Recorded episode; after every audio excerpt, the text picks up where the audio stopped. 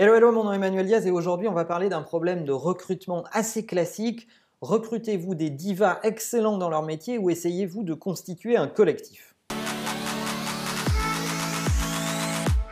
En fait, cet épisode, il m'a été inspiré à la lecture d'un article de Claude Nesta, qui est l'entraîneur de handball bien connu, qui a plein de titres à son actif et qui a à peu près tout gagné, mais aussi de mes conversations avec Fred Forté. Alors pour ceux qui ne connaissent pas Fred Forté, c'est un ex-joueur du Limoges CSP, l'actuel président du Limoges CSP, duquel chez Imakina on est très proche parce qu'on est euh, installé à Limoges pour notre production en plus de Paris et parce qu'on adore le basket et c'est quand on dit Limoges notre culture euh, locale. Et quand on discute tant avec Claude qu'avec Fred, on se rend compte que dans leur discours revient très souvent la question de est-ce que je dois recruter les meilleurs joueurs au meilleur poste ou est-ce que je dois essayer de fabriquer un collectif équilibré? Et finalement, cette question, on se la pose tous dans nos entreprises. Lorsqu'on essaye de recruter de façon euh, rapide et un peu frénétique, un peu hors du contexte, si on délègue beaucoup le recrutement au département, à chaque,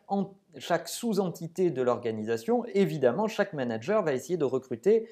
la meilleure personne, celle qui a le plus de compétences euh, mais qui est peut-être une diva et qui est peut-être pas adaptée au reste du collectif. On peut vite se retrouver avec des mecs super bons ou des filles super euh, compétentes, j'allais dire super bonnes, c'est pas, c'est un peu tendancieux, euh, mais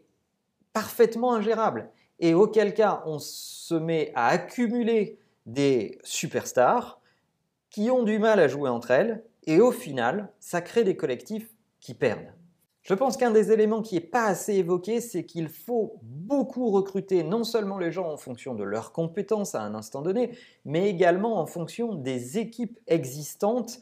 et, principalement celles que vous voulez garder, bien sûr. Essayez de se projeter dans qu'est-ce que cette personne, avec ses compétences, va également apporter au collectif dans sa globalité. Et est-ce qu'il vaut mieux que je recrute quelqu'un de super compétent, mais dont je ne suis pas sûr de sa contribution au collectif, ou est-ce qu'il vaut mieux que je recrute quelqu'un d'un peu moins compétent, mais dont je suis certain de sa contribution à l'équipe? Ça doit faire écho à un épisode récent dont je vous parlais de la vitesse comme un élément euh, clé en cette rentrée sur la capacité à aller vite et accomplir des choses ensemble. Et je vous parlais notamment du travail de Yves Morieux à ce sujet. Eh bien, ça fait écho à cela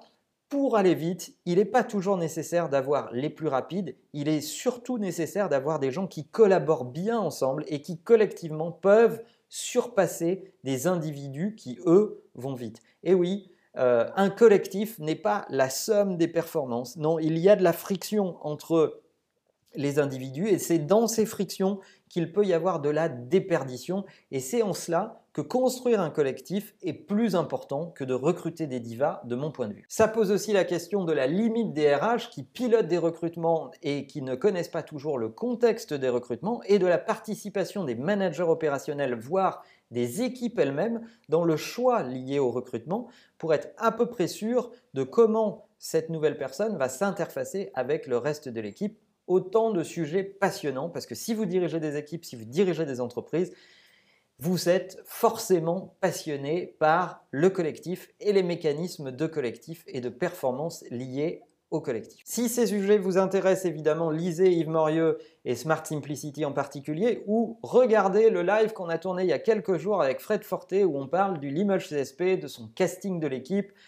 et de cette saison qui démarre, comment il euh, a casté ses tout nouveaux joueurs, puisque le Limoges CSP cette année a fait intégralement balle neuve, ou presque, à l'exception d'un joueur, il a changé tout le reste de l'équipe et il a construit une équipe entièrement nouvelle, basée justement euh, sur une notion de construction de collectif plutôt que de somme d'individus. Je suis sûr que vous apprendrez des choses là-dedans, et en attendant, n'oubliez pas que la meilleure façon de marcher, c'est de vous abonner. À bientôt